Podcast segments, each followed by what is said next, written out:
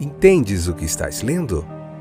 O podcast que te leva através das páginas da Bíblia, livro por livro, capítulo por capítulo. Uma exposição bíblica emocionante. Aperte os cintos e embarque comigo nesta viagem.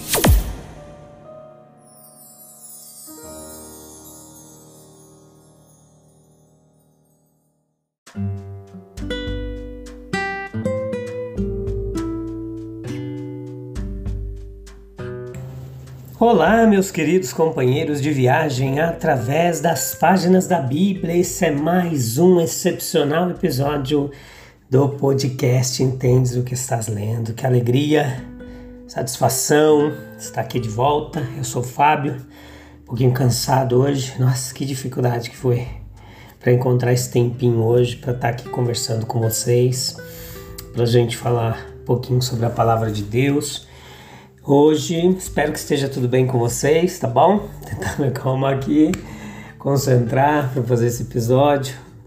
Nossos dias são corridos, muitas coisas para serem feitas, né?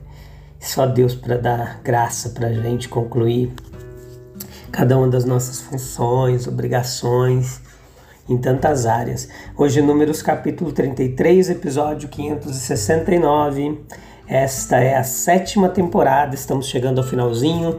Essa sétima temporada que vai até o capítulo 36 do livro de Números, que é o último capítulo do livro de Números. E depois eu já comecei a trabalhar já nos episódios de Mateus. Em breve a gente vai estar tá vendo o Evangelho de Mateus, tá bom? Juntinho. Eu conto com a sua audiência e a sua paciência. Hoje nós iremos ver as jornadas dos israelitas, como que foram, está chegando a, uma espécie de conclusão do livro de Números, né? Aqui no finalzinho, mas tem muita, muita coisa interessante, muitas lições práticas para a gente aplicar nas nossas vidas que são bastante úteis em nossa jornada cristã. Aqui nesse capítulo 33 não há quase nada que explique por exemplo, como Israel deixou o Egito. Disse que passaram pelo meio do mar, mas nada se diz da maneira maravilhosa e gloriosa como essa passagem foi efetuada.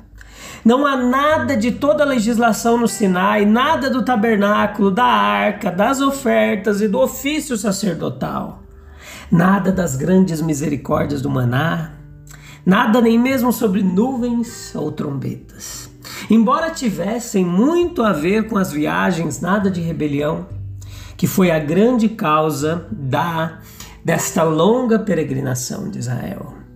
Se fosse um mero registro apenas de lugares aqui, nós poderíamos entendê-lo melhor, mas há assuntos adicionais suficientes introduzidos para nos deixar perplexos sobre nos deixar perplexos sobre por que alguns são inseridos e outros fatos omitidos. Quão claro se torna para mim, à luz de um registro ingênuo como este, que erraremos se nos permitirmos olhar constantemente para os livros do Antigo Testamento como sendo apenas a literatura, a literatura clássica da, dos hebreus. Não. É claro que são literatura, mas é uma parte tão pequena da verdade que lhes diz respeito, que se permitirmos que se torne demasiado proeminente, esconderá uma verdade muito mais importante. Evidentemente, Moisés não era homem que se importasse com as sutilezas e elaborações tão caras a, aos escritores meticulosos em seus relatos. As suas mãos estavam ocupadas demais para orientar e governar. Se o que ele escreveu foi escrito de forma a glorificar a Deus, isso foi suficiente.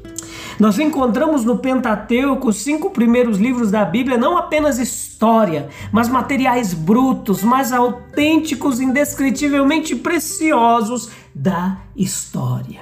Entenda, meu querido, minha querida ouvinte. Um homem com o interesse e o conhecimento necessários, ele pode analisar, selecionar e combinar esses materiais aqui numa história do seu próprio ponto de vista. Mas graças a Deus ele escolheu um Moisés manso, humilde e altruísta, que não tinha opiniões do seu próprio povo para afirmar. Ele fez a sua da sua escrita ali escrever algo muito mais importante do que a história de qualquer nação, a saber, o objetivo principal era o trato de Deus com o seu próprio povo e através dele com o mundo em geral. Embora este seja um registro tão breve e aparentemente ingênuo, se esse fosse apenas o único fragmento sobrevivente dos quatro livros que nós já fizemos no Antigo Testamento, no Pentateuco, isso de maneiras notáveis indicaria a autoridade de Jeová sobre Israel. Moisés e Arão, eles são mencionados como líderes de Israel, no versículo 1 aqui desse capítulo 33, mas apenas líderes sob Deus, pois Moisés escreveu este mesmo registro por ordem de Deus, versículo 2. Arão subiu ao monte para morrer por ordem de Deus, versículo 38. Nós deveríamos também aprender algo sobre o poder punitivo de Deus. Deveríamos nos sentir na presença de algum pecado terrível, algum sofrimento terrível, algum golpe culminante que caiu sobre o Egito. Nós deveríamos aprender que Deus foi capaz de vindicar sua majestade e glória contra a arrogância da idolatria. Versículo 4. Nós deveríamos aprender que a vida humana ela estava à disposição soberana de Deus, pois ele controla desde a morte dos primogênitos lá no Egito, a morte de Arão. Pelo que vemos claramente da presença de Deus, em certos lugares, nós podemos inferir, afirmar que ele também estava em lugares onde não podemos ver. Nós poderíamos afirmar que se ele estava meio, no meio dos israelitas quando eles deixaram o Egito, e no meio deles 40 anos depois, então ele deve ter estado com eles durante todo o tempo de sua jornada. Assim, embora nestes 56 versículos do capítulo 33 aqui de Números, não seja dito absolutamente nada de maneira clara e direta sobre o caráter humano, ainda assim nós somos colocados face a face com sugestões muito claras a respeito do caráter de Deus. Do ponto de vista humano, o registro é realmente muito árido, mas isso apenas ajuda a mostrar como quando o homem se torna pouco visível, a menos que seja um mero andarilho, a glória de Deus ela brilha intensamente. Lendo o livro de Números, durante todos esses capítulos nós vagamos com Israel. Desde o dia em que eles deixaram Sinai até o dia em que entraram nas planícies de Moabe, pelo Jordão, e agora nessa passagem, nós somos todos, meus queridos, subitamente elevados, por assim dizer, como a uma montanha extremamente alta. Temos uma visão panorâmica da vida errante, imutável de Israel durante esses 40 anos. E é bom sermos confrontados com algo que nos lembrará o caráter mutável e transitório da vida humana. Não é porque um homem nasce, vive e morre numa localidade, talvez até numa mesma casa, que a sua vida deve ser considerada estável. Onde quer que estejamos, por mais enraizados e fundamentados que pareça, nós vemos uma geração indo, outra chegando, sendo nós mesmos, nós mesmos uma parte disto, daquilo que nós vemos. Aqui no registro dessas viagens de Israel, havia algo verdadeiro para todo Israel. Moisés e Arão foram rebaixados ao mesmo nível do mais humilde dos seus seguidores. Existem certos contornos necessários aqui na história de mudança, variação. Durante a vida de cada ser humano também que vive até o prazo estipulado por Deus, nascimento, infância inconsciente, as influências comuns da infância, no ambiente nuclear familiar, o momento de escolher uma ocupação temporal, o dia em que o pai morre, quando a mãe morre, o abandono dos parentes, companheiros, amigos e assim por diante, até que finalmente a morte também chega para ele. Há tanta vida vivida, tanta biografia escrita sobre o fascínio fascinante de meros interesses mundanos. Que é bom ir aonde, junto com o próprio Deus, nós possamos contemplar as cenas mutáveis da vida. É assim que nós vemos aqui. Em Números 33, 50 ao 56, nós vemos uma forma de lidar com os cananeus, uma, um aviso urgente. Supõe-se aqui que Israel conquistará os cananeus. Provavelmente, a essa altura, o povo já havia adquirido um, povo de, um pouco de confiança, devido aos seus recentes sucessos sobre Sion, Og, Midian. Mas era algo de suma importância quando a vitória foi conquistada, segui-la da maneira certa. Aqui nós temos uma ordem clara, estrita e severa a respeito da primeira coisa a ser feita após a derrota dos cananeus. Eles próprios seriam expulsos da terra. E todos os instrumentos de idolatria deveriam ser totalmente destruídos. Isso é mencionado no versículo 52. Canaã sempre esteve sob o olhar de Deus como sendo a herança destinada a Israel foi contado como tal desde a época de Abraão. E aquilo que vinha sendo preparado há tanto tempo para Israel, que mesmo enquanto os cananeus habitavam nele, estava sob a supervisão peculiar de Deus. Tornou-se finalmente uma herança de grande valor. Deveria ser cultivada ao máximo e então recompensaria ricamente todo o cultivo. Deus demonstrou tal interesse em dar esta terra aos israelitas em toda a sua plenitude, que estava prestes a reparti-la por sorteio. Cada tribo em particular deveria sentir que o local de sua habitação havia sido escolhido por Deus. Daí a necessidade de não deixar nenhuma precaução desocupada para tornar segura essa terra favorecida deve ser protegido de todo tipo de perigo, por mais remoto, improvável que pudesse parecer.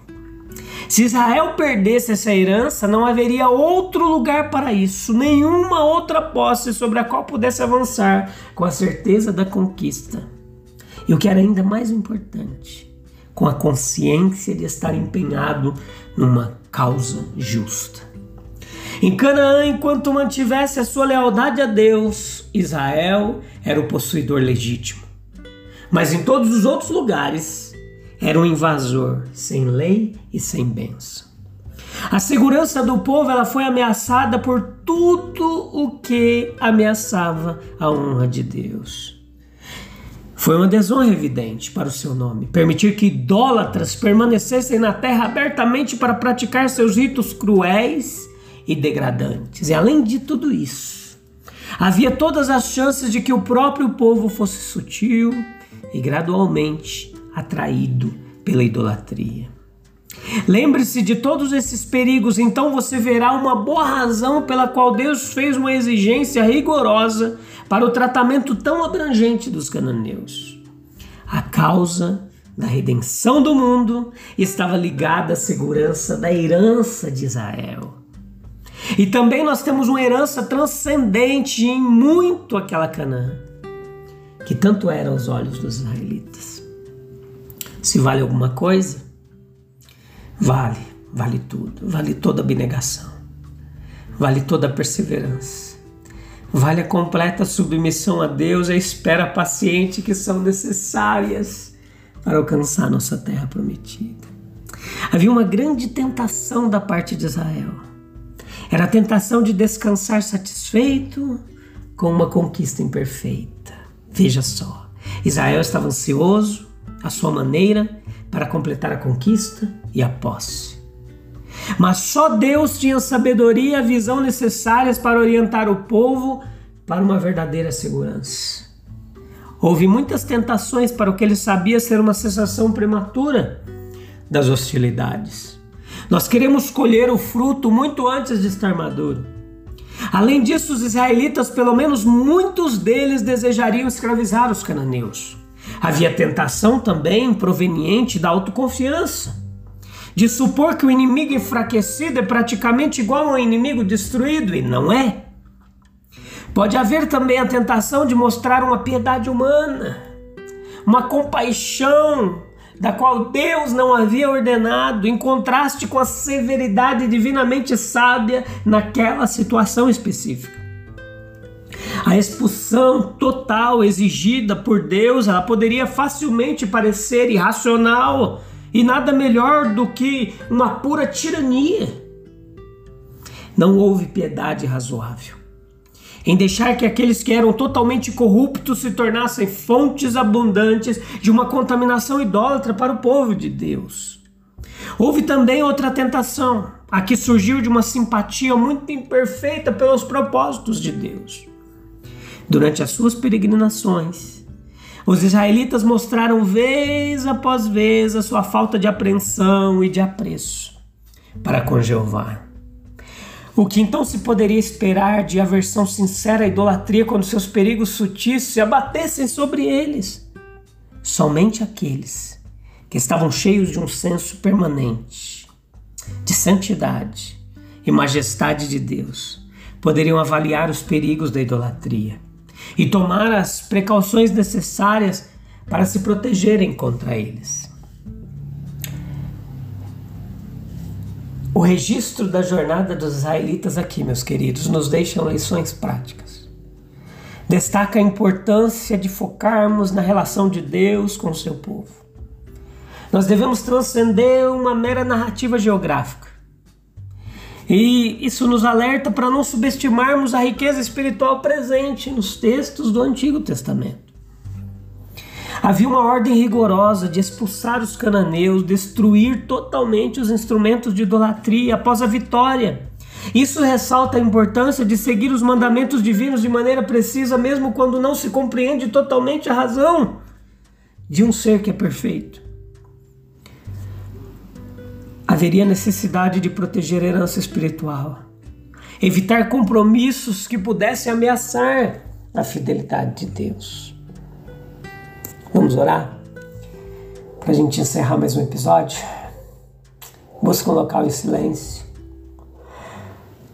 Acalme seu coraçãozinho aflito agora e vamos falar com Deus Pai. Senhor, que bom estar aqui novamente, meditando na tua palavra, que tanto tem nos alimentado, tem sido nosso sustento diário. Nos ajuda, Pai, a enxergar além da superficialidade, além da nossa visão turva e limitada. Nos ajuda a compreender a riqueza espiritual, Deus, das histórias que compartilhaste conosco em tua palavra.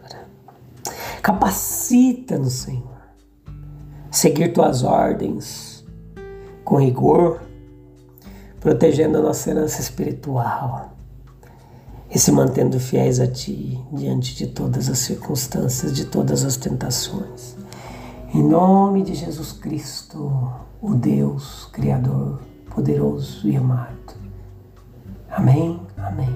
A gente volta em breve, meu querido, minha querida ouvinte do podcast Entende o que estás lendo. Se Deus quiser, a gente volta em breve para continuar esse trabalho fantástico, excepcional, embora às vezes árduo, cansativo mas Deus é bom e Ele vai continuar nos dando graça e força para a gente continuar caminhando pouco a pouco, passo a passo, através da palavra de Deus. Um abraço, Deus abençoe, tchau, tchau.